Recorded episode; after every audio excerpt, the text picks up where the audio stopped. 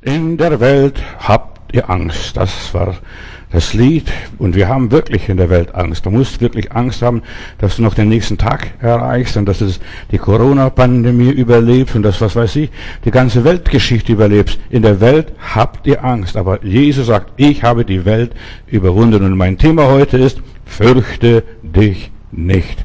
Fürchte dich nicht. Egal was da passiert, fürchte dich nicht. Lebe furchtlos in einer entsicherten, gefährlichen Zeit. Egal, auch wenn dunkle Wolken am Horizont aufsteigen, egal was auf uns zukommt. Jesus sagt, ich habe die Welt überwunden.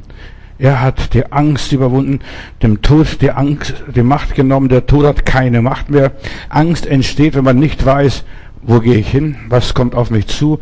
Dieses Unsichere. Und das ist, was einem Menschen Angst macht. Wenn du weißt, ich gehe jetzt nach drüben, fliege über den Atlantik, auf der anderen Seite nach Amerika und so weiter. Dort werde ich erwartet, dort stehen Leute schon am Flughafen, ein Empfangskomitee, da habe ich keine Angst. Aber wenn ich nicht weiß, wohin, wie geht's dann weiter, wo krieg, bekomme ich Anschluss, was passiert mit meinem Leben? Da habe ich Angst, da muss ich schon Bedenken haben. In der Welt habt ihr Angst. Warum? Weil wir nicht wissen, wo wir herkommen, weil wir nicht wissen, wer wir sind und weil wir nicht wissen, wohin wir gehen. Und wenn ich weiß, wo ich herkomme, wer ich bin und wohin ich gehe, habe ich keine Angst. Ich bin Kind Gottes. Mein Vater hat alles geplant. Gott hat alles unter Kontrolle in seiner Hand. Euer himmlischer Vater weiß, dass ihr das alles bedürft. Ich werde Anschluss finden. Auch wenn ich hier die Augen zumache und sobald ich hier die Augen zumache, da kommen die Engel und tragen mich in Abrahams Schoß, so wie es in der Bibel steht.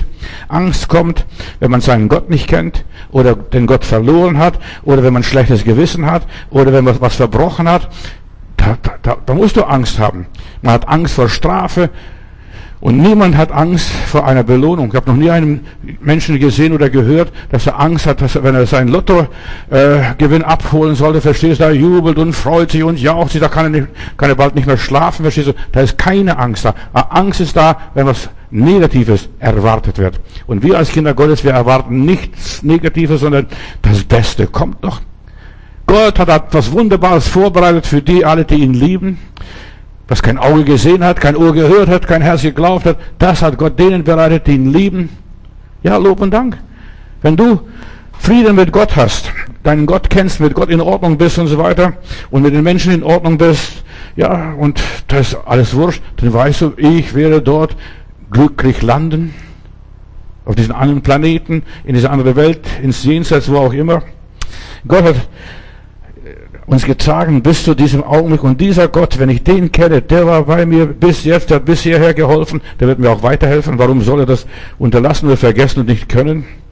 Wer daran zweifelt, der geht unter. Deshalb, der Zweifel an Gott ist es, was den Menschen Angst macht. Wenn Menschen an Gott zweifeln, gibt es überhaupt einen Gott? Ist Gott mein Vater? Bin ich Gottes Eigentum? Gehöre ich Gott? Wem gehöre ich denn eigentlich? Bin ich mit Gott versöhnt? Das war das Thema gestern. Wenn wir nicht mit Gott Frieden haben, wir werden in den Fluten der Zeitgeschichte, der Weltgeschichte untergehen.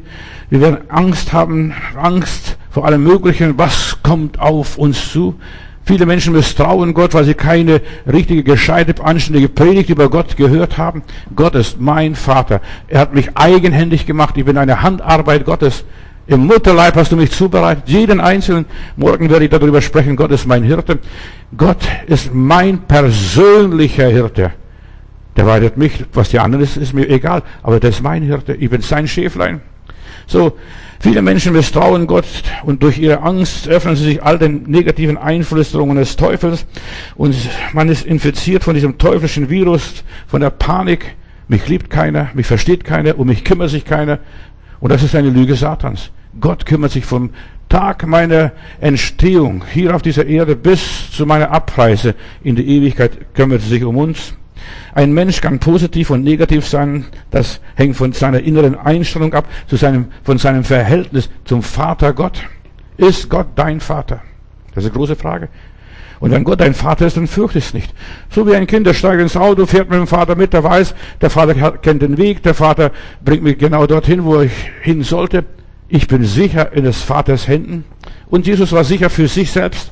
Und er hat gesagt, auch unser Leben ist in der Hände Gottes gezeichnet und niemand kann und darf uns aus der Hand Gottes reißen. Von dem Verhältnis zu deinem Gott hängt so viel ab, wie du denkst, wie du redest, wie du lebst, und was du dann erntest von deinem Verhältnis. Wie ist dein Verhältnis zum Vater Gott?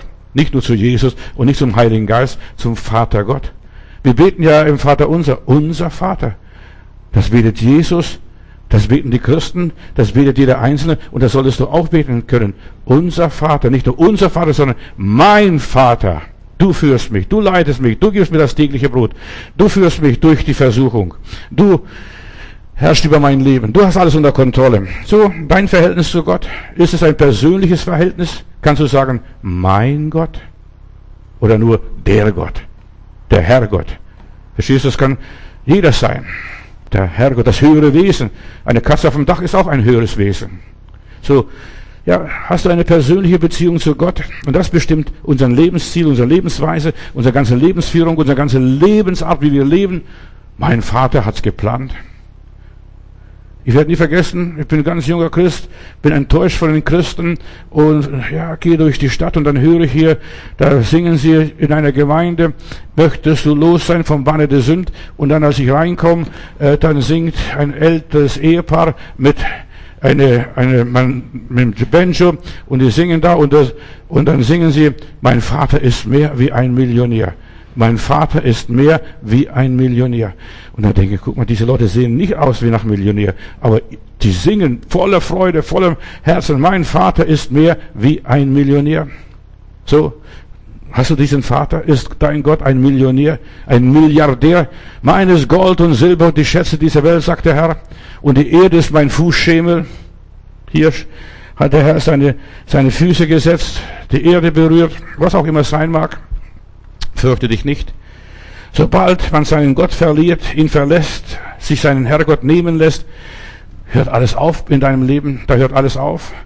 Ja, und deshalb ist es so wichtig, dass du Gott nicht aus dem Blickfeld verlierst. Behalte Gott im Auge. Lebe mit Gott, handle mit Gott, wandle mit Gott. Und hör auf, gegen Gott zu rebellieren. Warum hast du das und jenes gemacht? Stell Gott nicht in Frage. So viele Menschen stellen so viele Fragen an Gott. Warum, wieso? Mein Gott ist ein weiser Gott. Wenn ich die Erde anschaue, wie wunderbar er die Erde gemacht hat, wie weise, alles so bis ins Detail geplant. Aber sobald du an Gott zweifelst, ist die Harmonie an Gott zerstört und alles geht den Bach runter.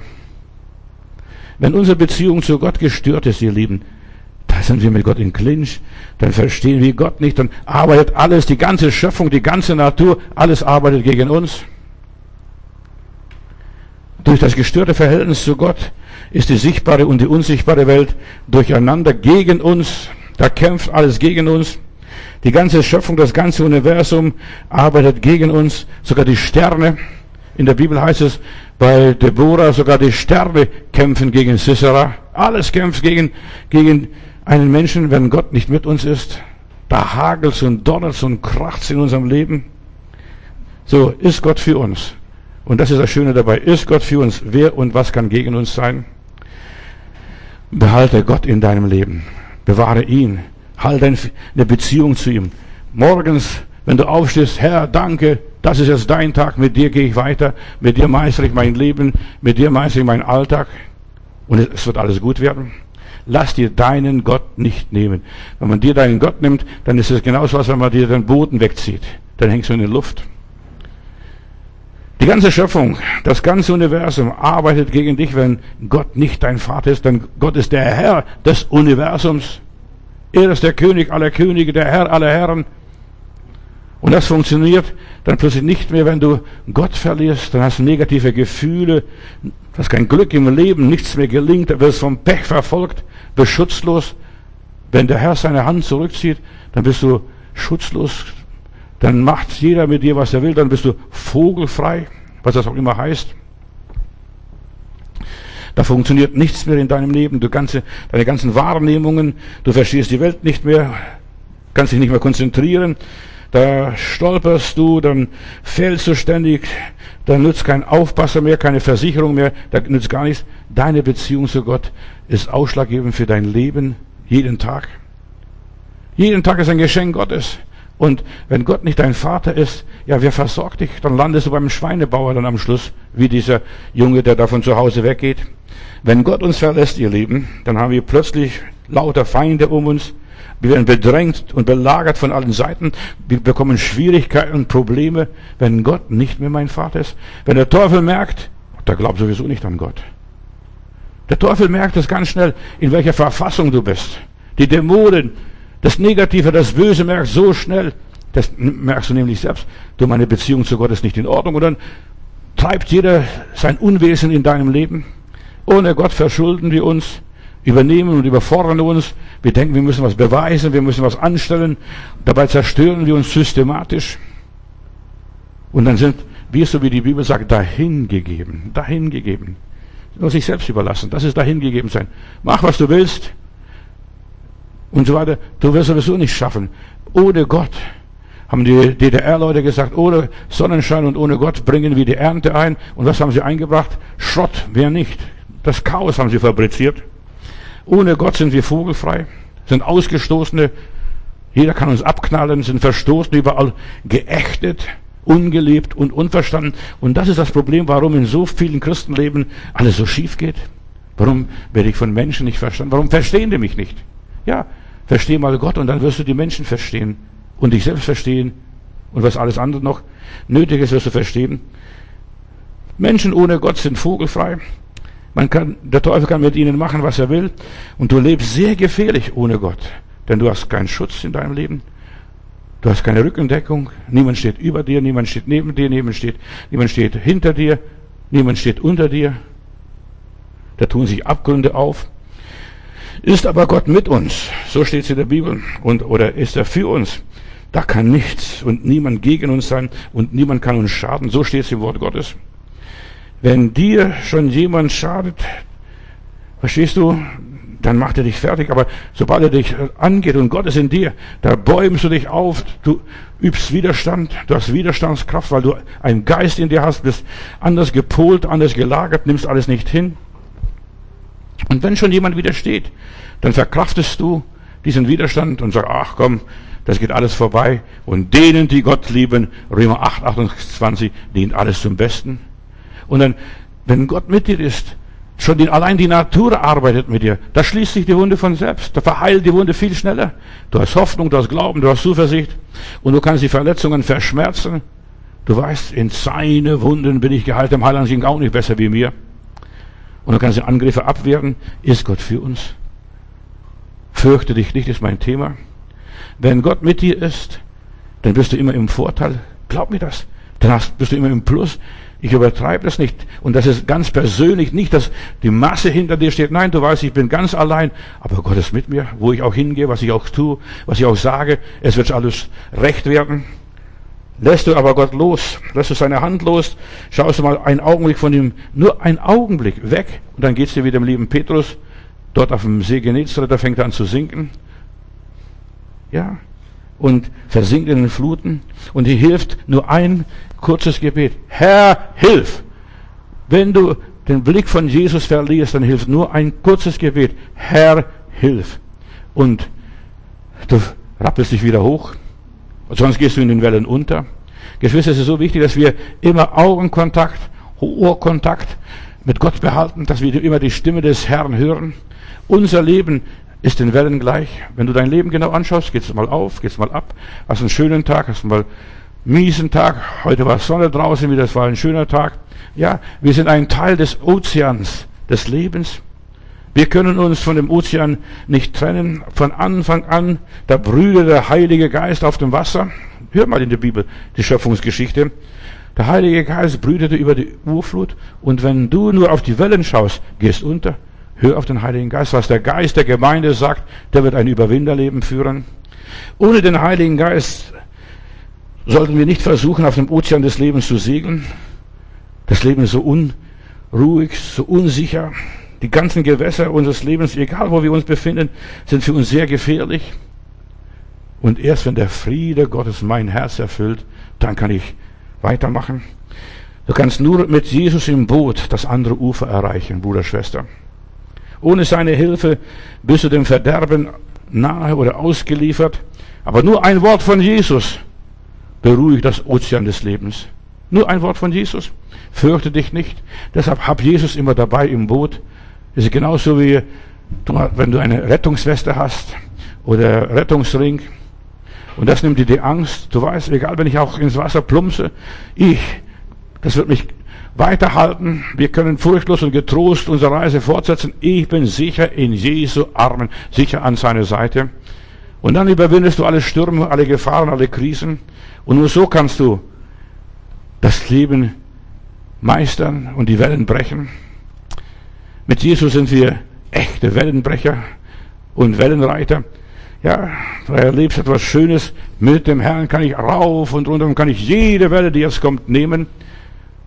Als ich in Biarritz, im Golf von Biscaya mal war, plötzlich habe ich gedacht, was ist da los? Am Strand gehen alle Leute zurück aus dem Wasser, die gehen alle aus dem Wasser und dann haben sie gesagt, jetzt kommen die großen Wellen und jetzt kommen die ganzen Surfer mit den Surfbrettern und die fangen an in den Wellen zu reiten, diese Wellenreiter und die haben immer gewartet, bis eine große Welle kommt. Die haben nicht die kleinen Wellen nehmen wollen, sie wollten die großen Wellen nehmen. Ja, und sie haben dann die große Welle genommen und dann sind sie auf den Wellen geritten, ganze Weile, bis sie wieder ans Ufer kamen und dann wieder gewartet, bis eine größere Welle kam. Und dann haben mir Leute erzählt, jede dritte Welle ist die große Welle. Jede dritte Welle. Verstehst du? Du kannst nicht jede Welle nehmen. Und wenn du ein guter Wellenreiter bist, fürchtest du dich nicht von den Wellen. Du wirst mit Gott und dem Heiland ein Wellenreiter werden. Und dann genießt du das Leben, diesen Kick, was auch alles sein mag. Ein Sturm ja, dieser Sturm hat mich begeistert dort am Golf von Biscaya in Biarritz. Werde ein Wellenreiter. Ja, dass du über die Probleme reitest, nicht unter den Problemen, sondern in den, auf den Problemen. Ist es so wichtig, dass du ein positiver Mensch bist und aus deinem Leben etwas Positives machst und nicht gleich aus dem Wasser rausgehst und die anderen zuguckst. Und wir haben so viele Zuschauer, die bewundern, was die alles machen, so wie wir damals auch im, dort in Biarritz. Wir haben zugeschaut, bewundert. Aber weißt du, am liebsten werde ich selber mal geritten, aber da muss man lernen, da muss man üben, üben, üben, üben und nochmals üben. Kein Meister ist vom Himmel gefallen. Und, und diese gerade, diese Wellenreiter, die lieben die Monsterwellen, haben sie gesagt. Die Monsterwellen. Und das ist nichts für schwache Nerven. Meine lieben Geschwister, das Christentum, das wahre Christentum ist nichts für schwache Nerven in aller Liebe. Wer da überwindet, der wird das alles ererben. Diese riesigen Wellen, die den durchschnittlichen, durchschnittlichen erstrecken, begeistern den Surfer. Die gleiche Welle, ja, die gleiche Welle, die hat zwei Sichtrichtungen. Zum einen, da habe ich Angst vor dieser großen Welle.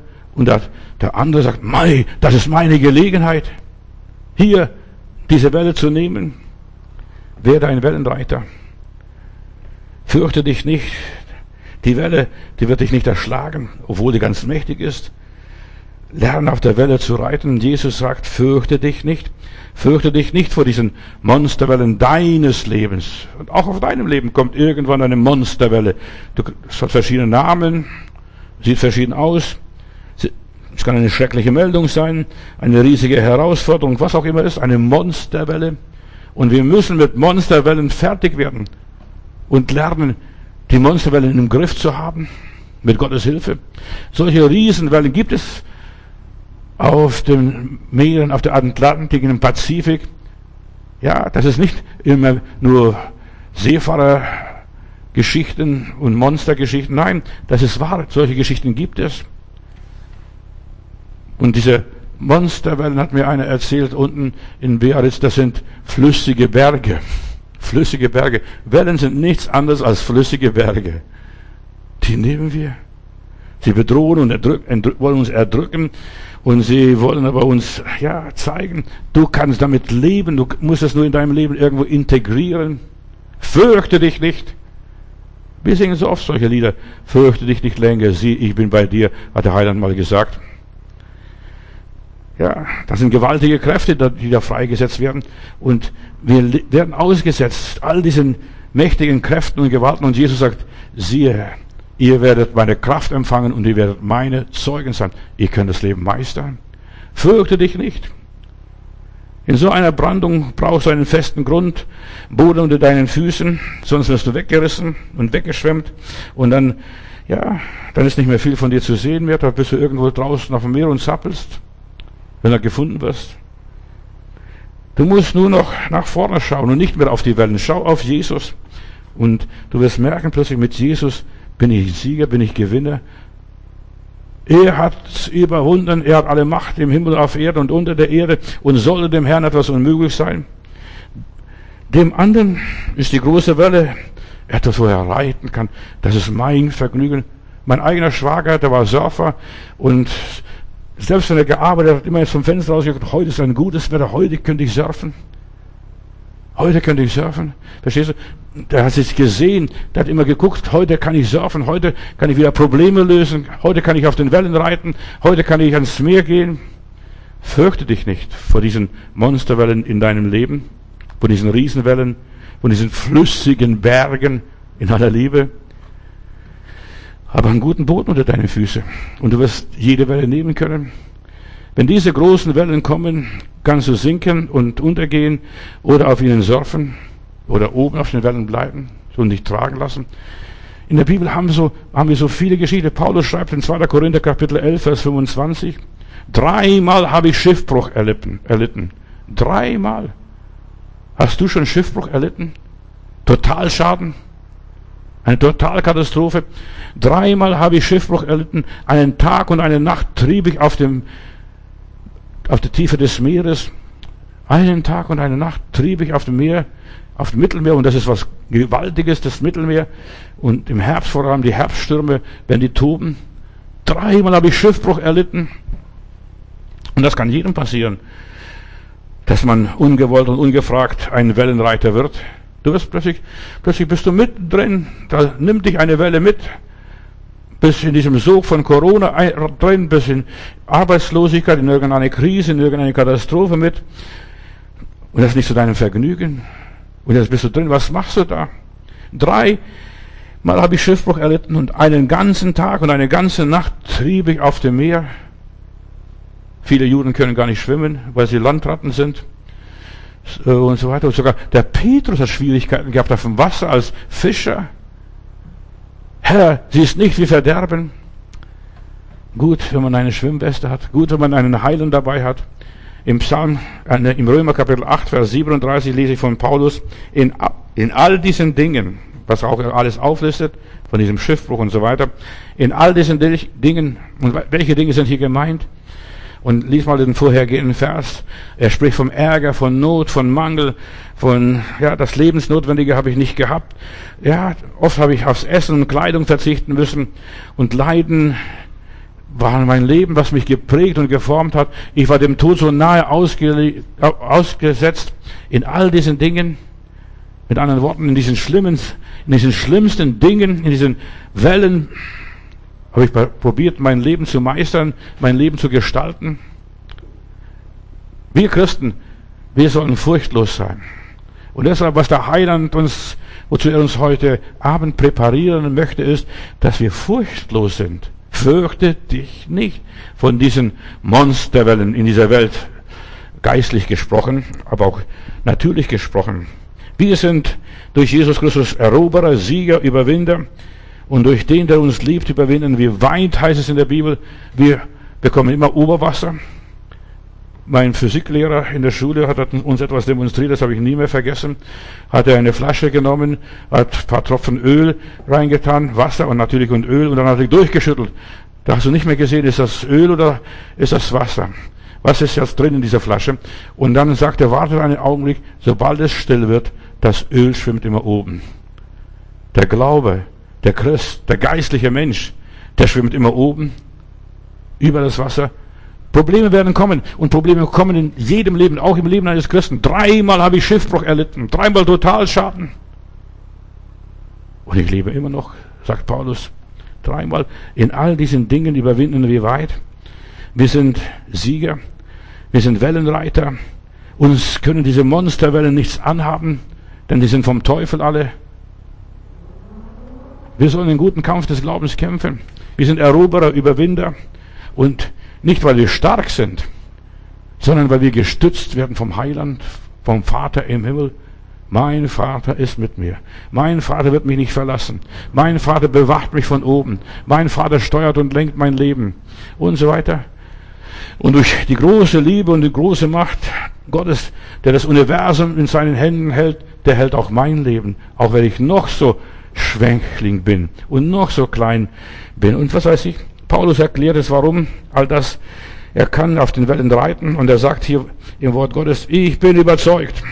Und die Frage ist, bist du auch überzeugt von deinem Vater, von deinem Gott, von deinem Glauben, vom Heiligen Geist, vom Wort Gottes, von den Verheißungen des Herrn? Ich bin überzeugt, dass weder Tod noch Leben, beide Extreme, weder Engel noch Dämonen, weder Gegenwart noch Zukunft, noch irgendwelche andere Kraft, welche Höhe und welcher Tiefe, egal wo sie herkommen, ja, in der gesamten Schöpfung kann uns nicht von dieser Allmacht Gottes, von seiner Liebe trennen, die in Jesus Christus ist, unserem Herrn.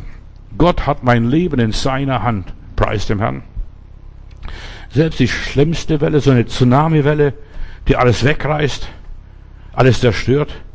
Das größte Problem in dieser Welt kann mir nicht schaden, auch wenn es Schaden anrichtet, mich alles zerstört. Ich fange wieder von vorne an, rappel mich wieder auf und ich mache wieder weiter.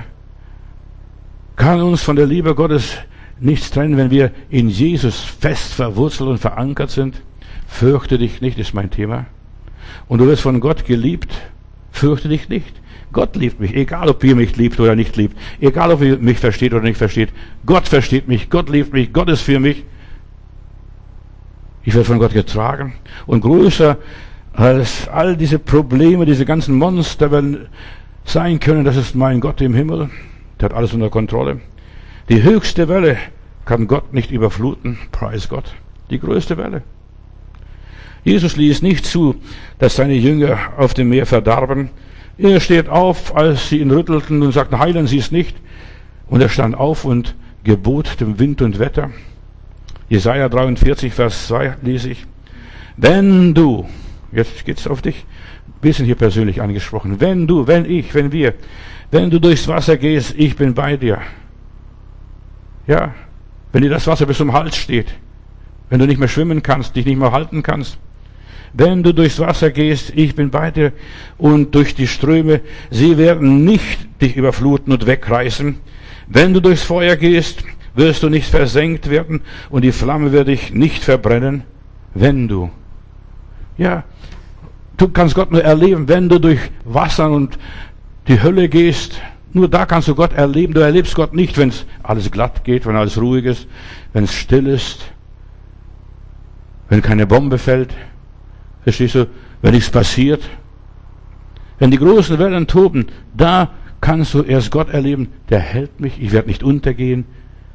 Ich surfe auf diesen Wellen, ich werde von den Wellen getragen. Auf den Wellen zu bleiben, das ist das Gebot der Stunde. Fürchte dich nicht länger. Brüder und Schwestern, ich will euch Mut machen. Habt keine Angst vor der Zukunft. Die Vergangenheit hast du sowieso nicht mehr in der Hand, die ist passiert vorbei. Die Gegenwart, die glitschert dir auch durch die Hände durch. Verstehst aber die Zukunft, die hat Gott in der Hand. Und er sagt, ich gebe dir eine Zukunft. Im Psalm 107, Vers 23, da wird von diesen Unbelehrbaren gesagt, die Unbelehrbaren litten unter ihren falschen Taten unter, und unter ihrem Vergehen. Die Unbelehrbaren, die nicht kapierten, denen es nicht einleuchteten, diesen geistigen Analphabeten. Jede Speise war ihnen zuwider. Oh, das ist vergiftet, das ist vergiftet. Und sie waren nahe am Tor des Todes. Das ist, das bringt mich ins Grab. Das ist nicht gesund. Verstehst du, sie haben vor allem Angst gehabt, was zu essen war. Und die da glauben, wenn sie etwas Giftiges trinken, wird es ihnen nicht schaden. Ich lese weiter hier. Und da schrien sie zum Herrn in ihrer Not und er rettete sie aus ihren Ängsten. Du musst nur in deiner Not zum Herrn schreien. Zum Herrn beten. Heiland, Heiland, Heiland, Herr, hilf, ich versinke. Sie schrien zum Herrn. Warum die Leute so viel Angst haben, die haben das Beten verlernt. Sei doch ehrlich. Die meisten Menschen haben das Beten verlernt. Die haben wahrscheinlich noch nie gebetet in ihrem Leben.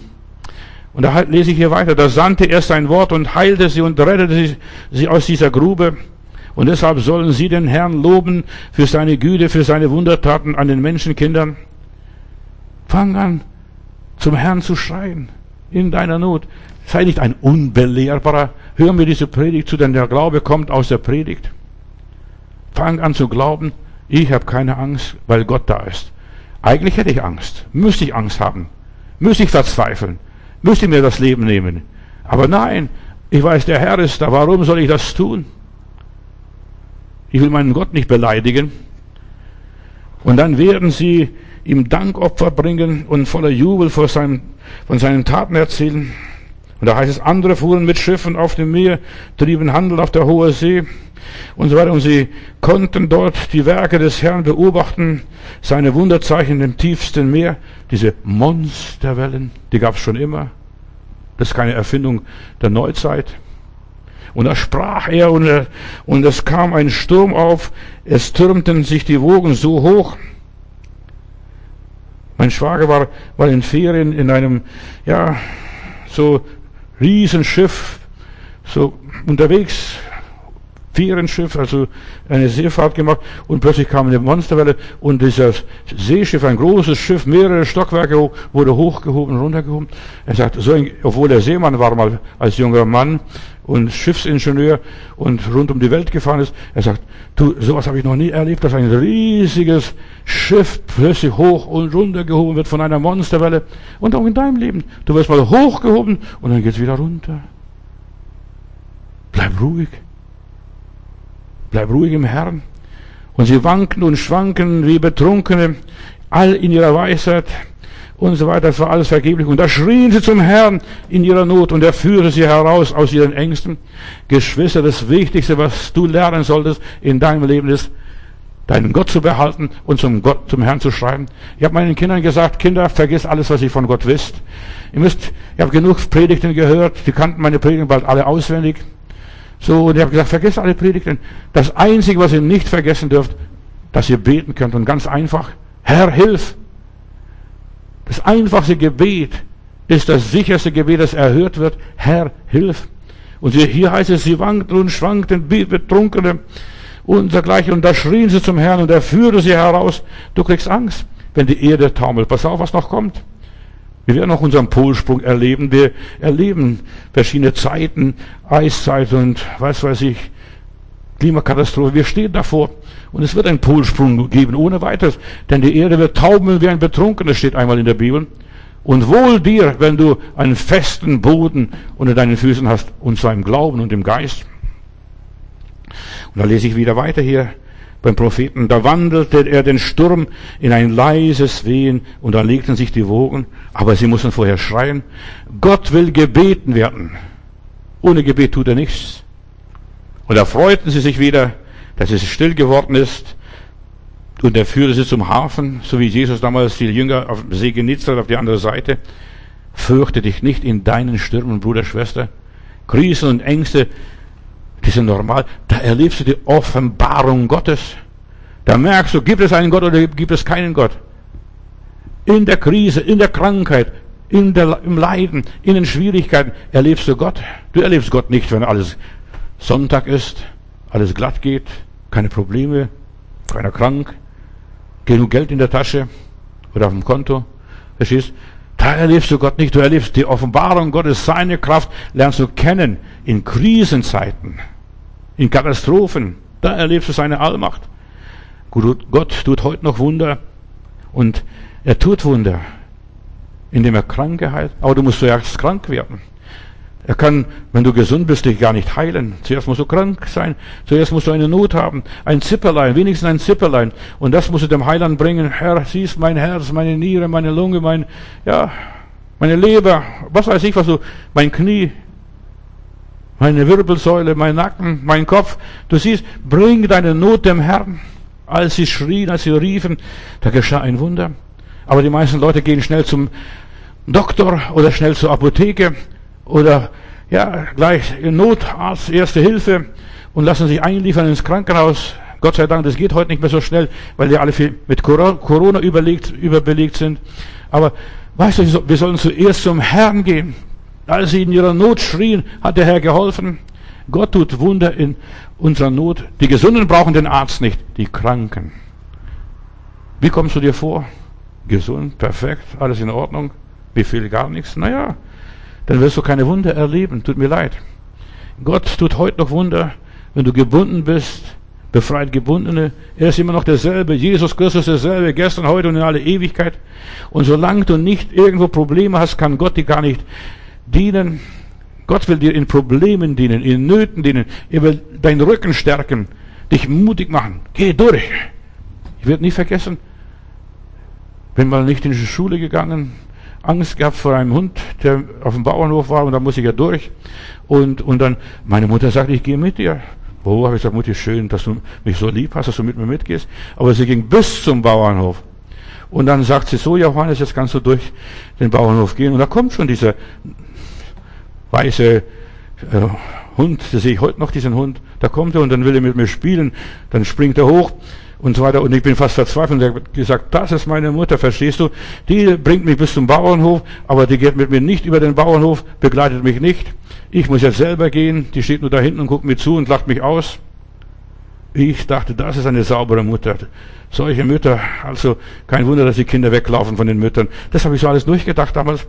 Und dann kommt der Hund und dann springt der Hund auf mich zu und dann schrei ich nur, hau ab! Und er springt hoch und haut ab. Und da habe ich gelernt, das ist, wenn Gott uns begleitet bis zu unserem Problem. Gott führt uns nicht durch unser Problem, Gott führt uns bis zu unserem Problem. Und den Rest müssen wir machen. Er ermutigt uns, er schaut nur zu und sagt, geh. Und dann steht sie da, verstehst mit gefalteten, ja, überkreuzten Händen stand sie da, sehe ich noch, verstehst du, er tut nichts, aber er hat mich bis dort gebracht. Und was ist, was Gott mit unserem Leben macht, ist, er bringt uns bis zu unserem Problem. Und wir müssen nachher unser Problem selber lösen. Und nachher war ich stark genug und ich wusste, ich muss nur ein bisschen laut sein, ein bisschen frech sein und dann verschwindet dieser Hund von selbst.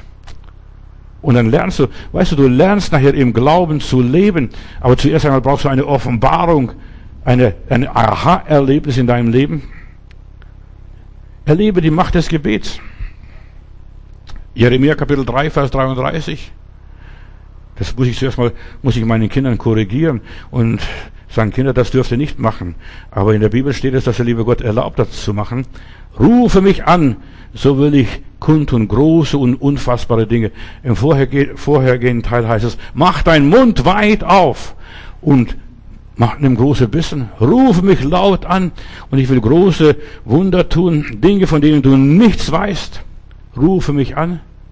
Ich habe gesagt, Kinder müssen, wenn wir irgendwo eingeladen sind, dann müsst ihr langsam essen, verstehst du nicht gleich, die wollen schnell, schnell, schnell fertig werden.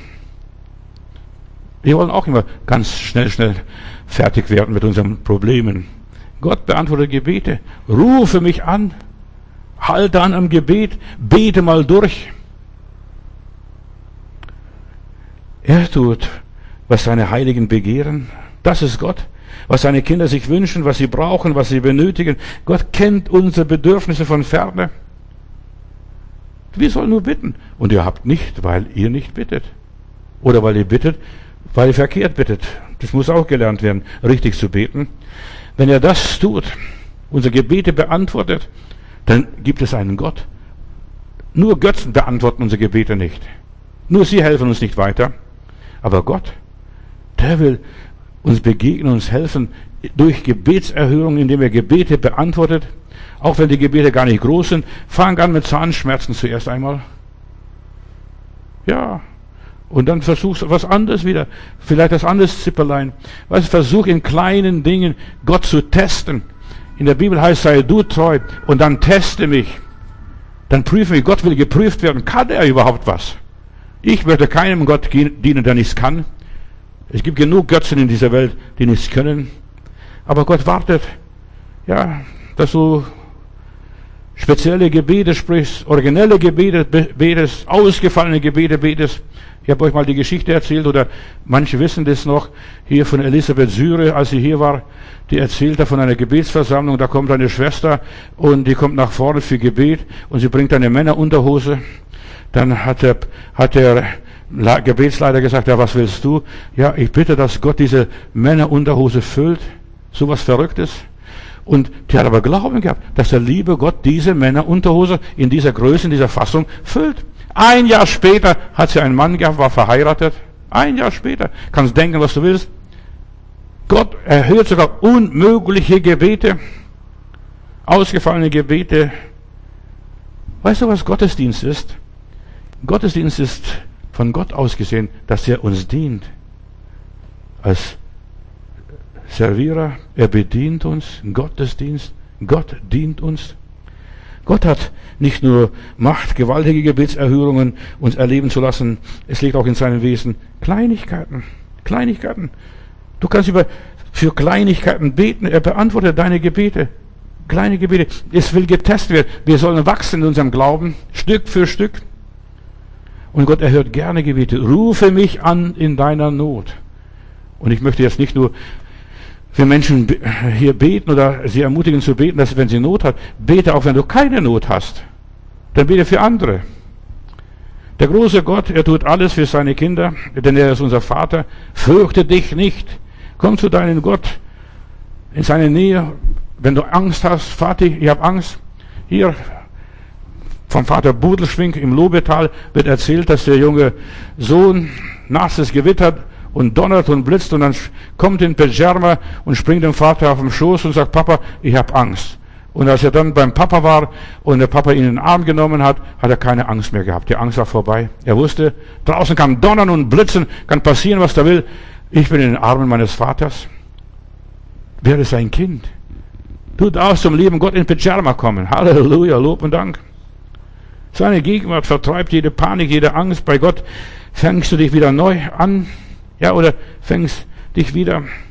Sein Geist tröstet dich. Angst, Furcht und was es auch immer sein mag, ist ein Dämon. Und Dämonen wirken meistens ungebeten. Sie kommen plötzlich und unerwartet in deinem Leben. Hast gar nicht gefragt. Und sie sind plötzlich da. Die Angst kommt wie aus dem heiteren Himmel wie ein Blitz. Und jetzt musst du wissen, wie werde ich damit fertig? Ist so wie ein dichter Qualm. Und dichter Qualm löst Panik aus in unserem Leben.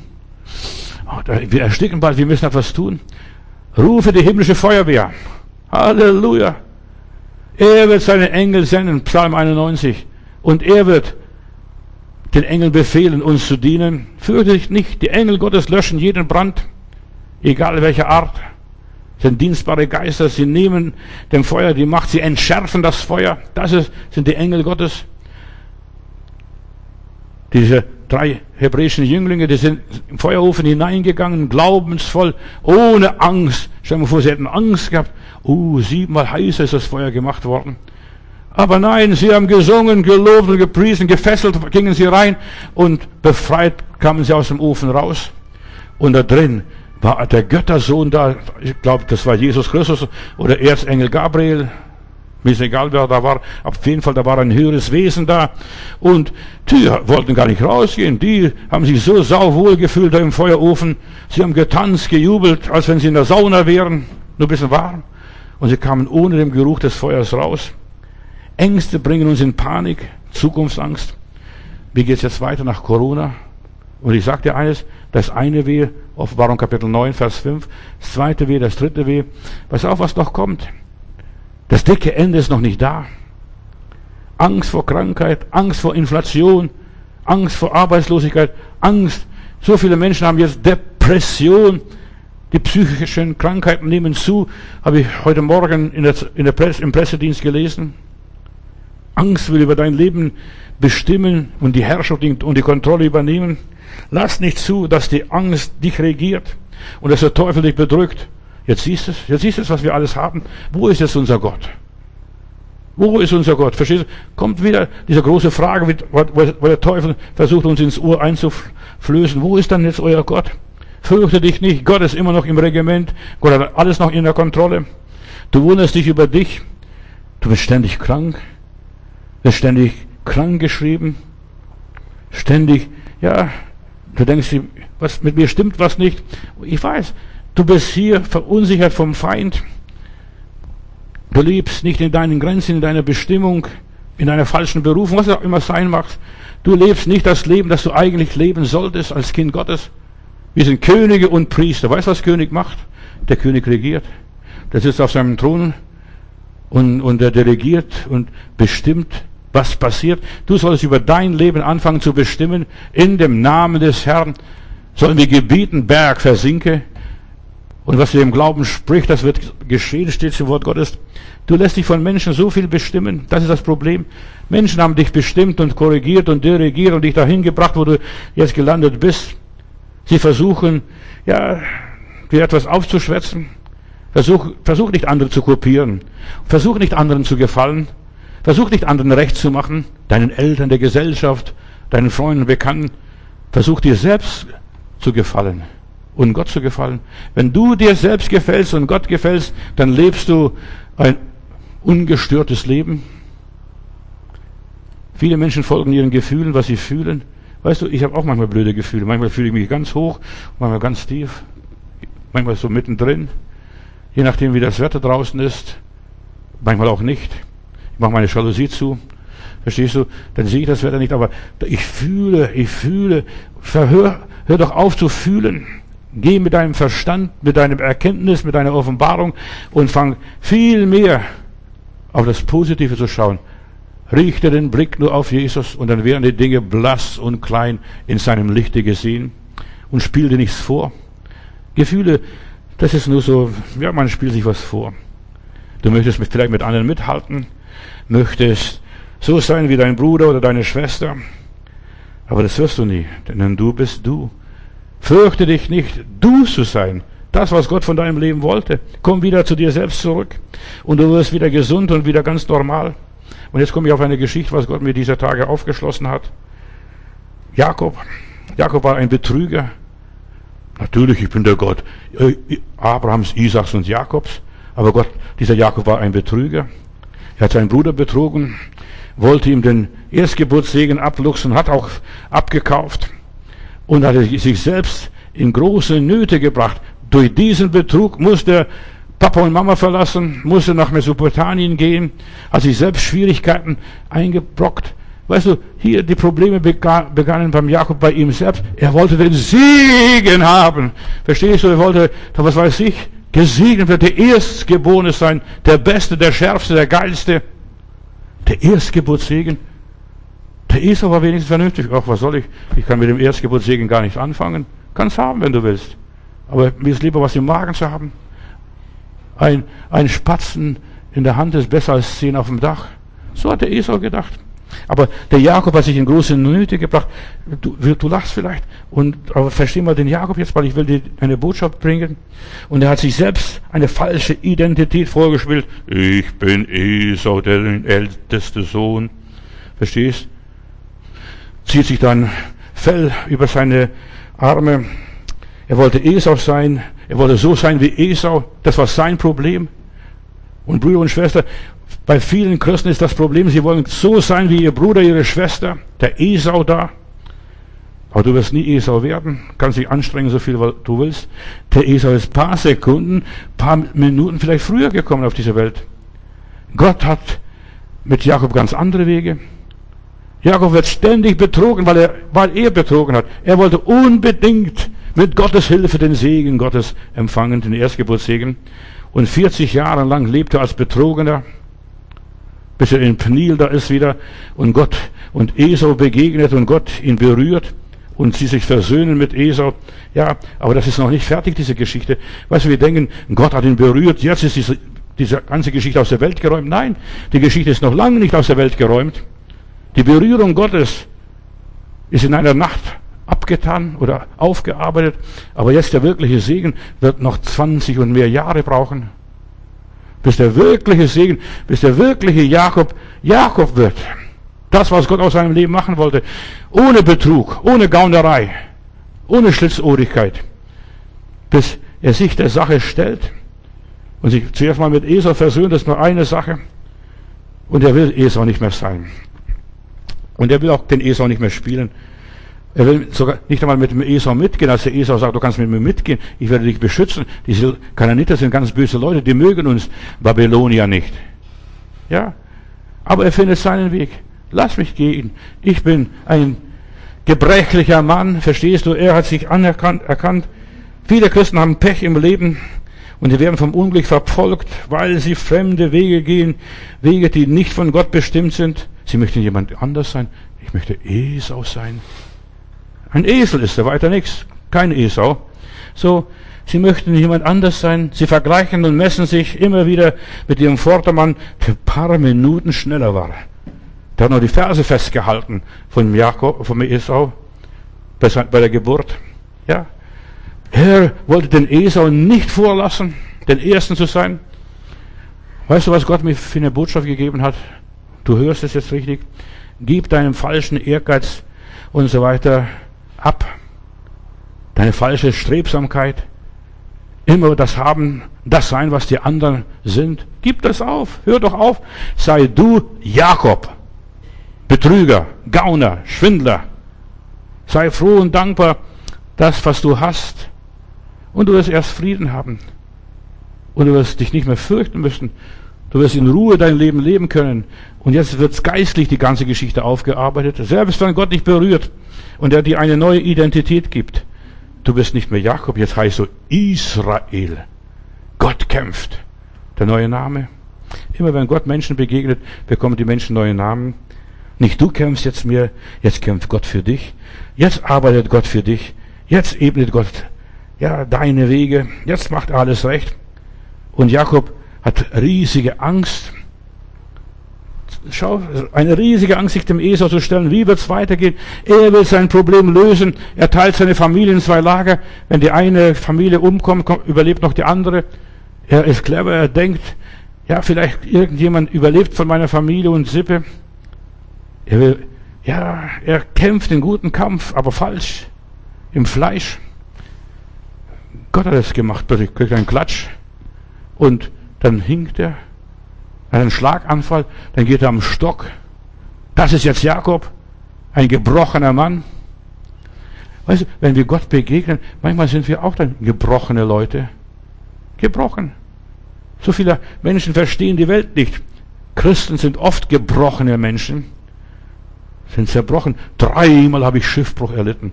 Was glaubst du, was das für eine Katastrophe war?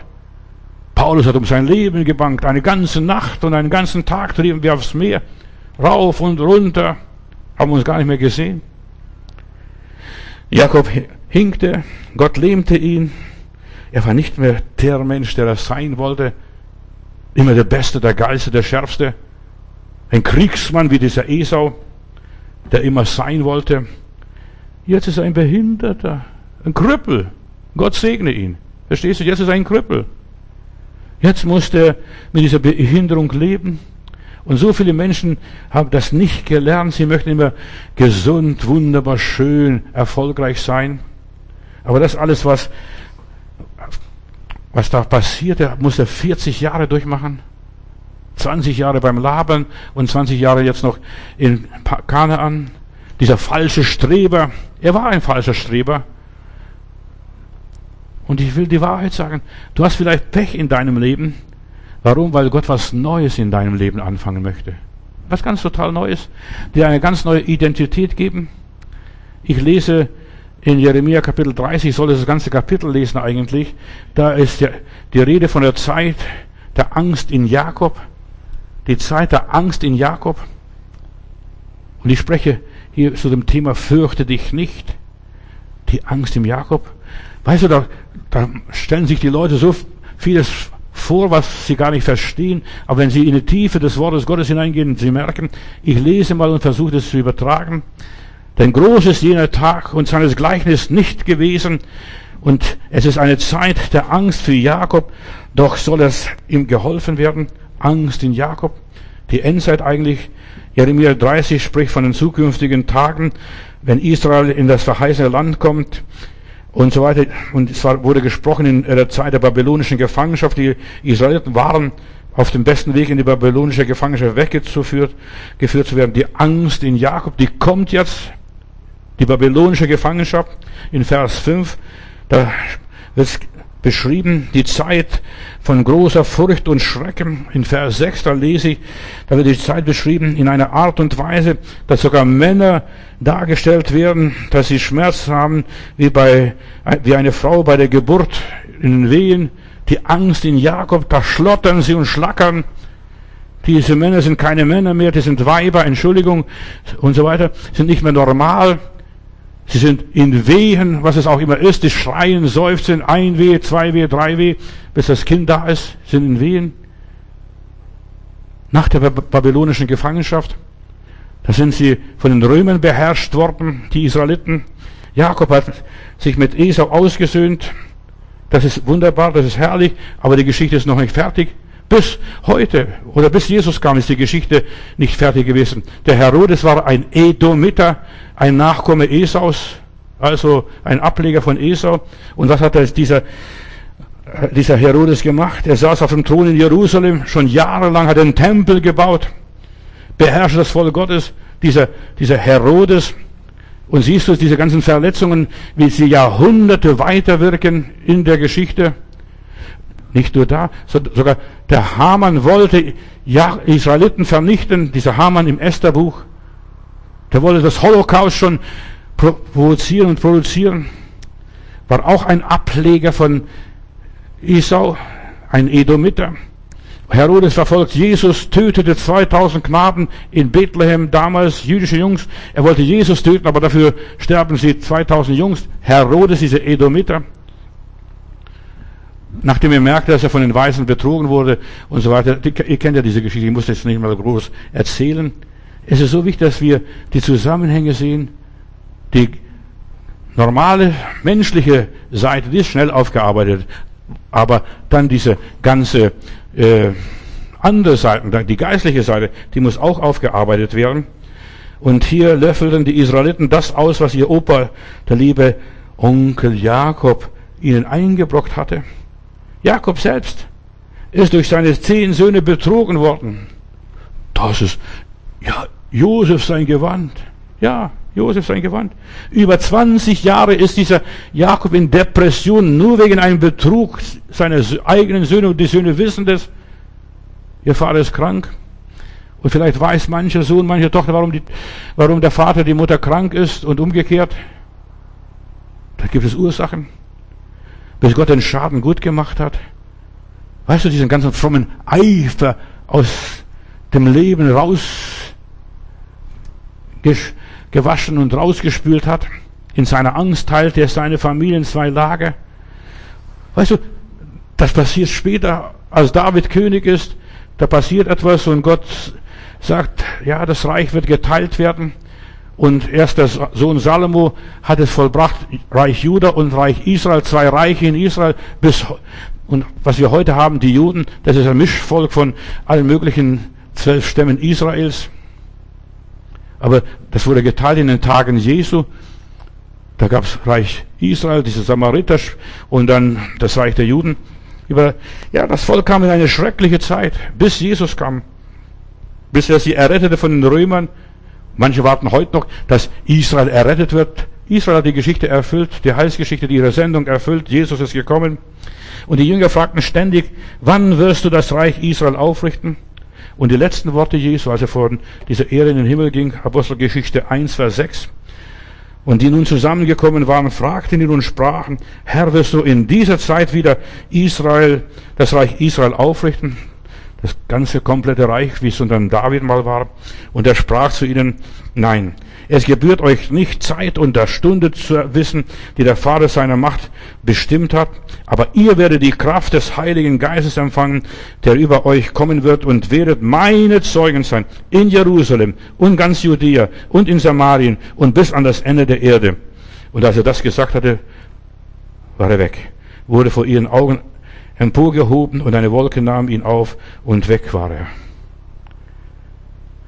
Wir wissen, an Pfingsten entstand die Gemeinde Jesu. Hier fing Jesus seine Gemeinde an zu bauen. Das neue Israel, das geistliche Volk Gottes.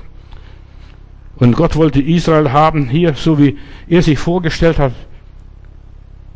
Hier ist Gott durch Jakob angekommen, das, was er sich vorgenommen genommen hat in Jesus Christus. In der Welt habt ihr Angst, aber ich habe die Welt überwunden. Ihr werdet Kraft empfangen, sagt der Herr, die Kraft des Heiligen Geistes. Und jetzt geht die Geschichte für mich wieder weiter. Jeremia 30, Vers 10 und folgende Verse.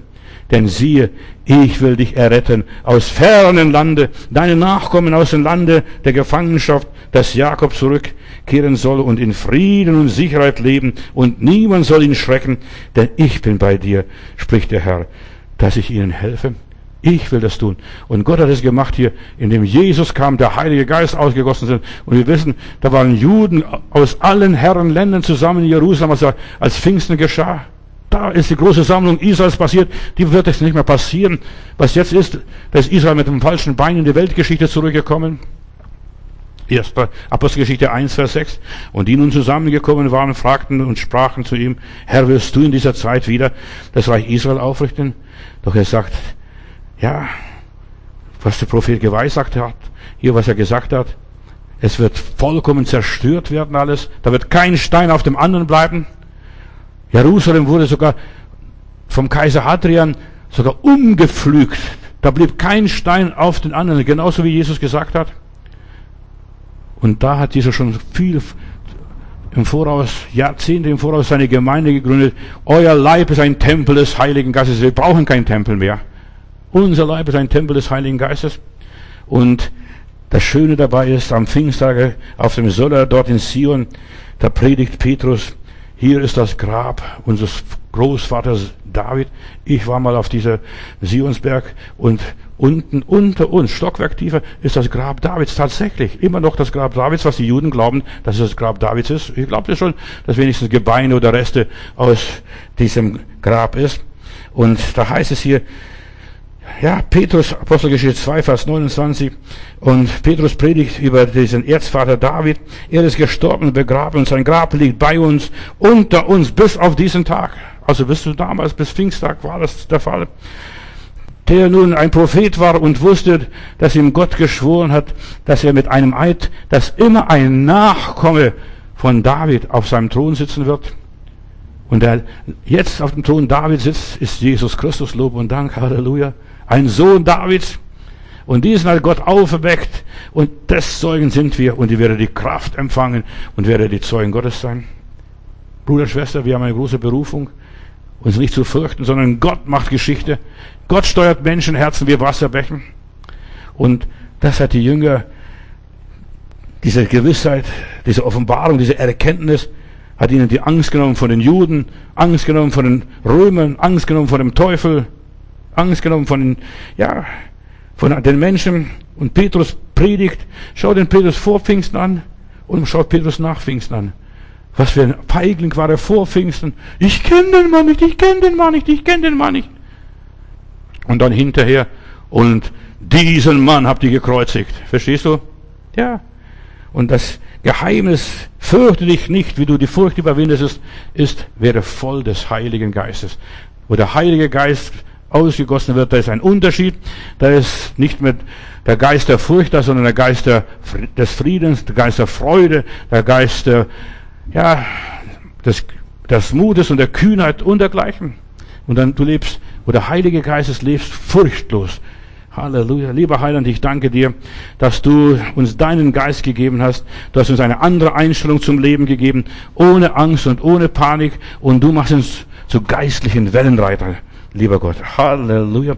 Selbst wenn es noch so schlimm kommt auf diese Welt, selbst wenn Monsterwellen uns über, ja, überschlagen sich über uns, der Heilige Geist, du bleibst bei uns ewiglich und gibst uns Kraft und Kühnheit und damit wir unser Haupt erheben und damit wir den Problemen entgegentreten können in Kühnheit und Mut. Hilf meine Geschwistern, lieber Heiland, dass sie ein neues Image und eine neue Identität empfangen und entwickeln. Und ich bitte dich, erlöse uns von dem Geist der Verzweiflung, von dem Geist der Resignation, von dem Geist der Angst, dass wir etwas verpassen im Leben und mach uns zu solchen Siegern, zu glaubenden Menschen, die sich nicht fürchten, die sicher sind. Gott ist mit uns und Gott bleibt bei uns alle Tage bis an der Weltende. Segne meine Geschwister. Amen.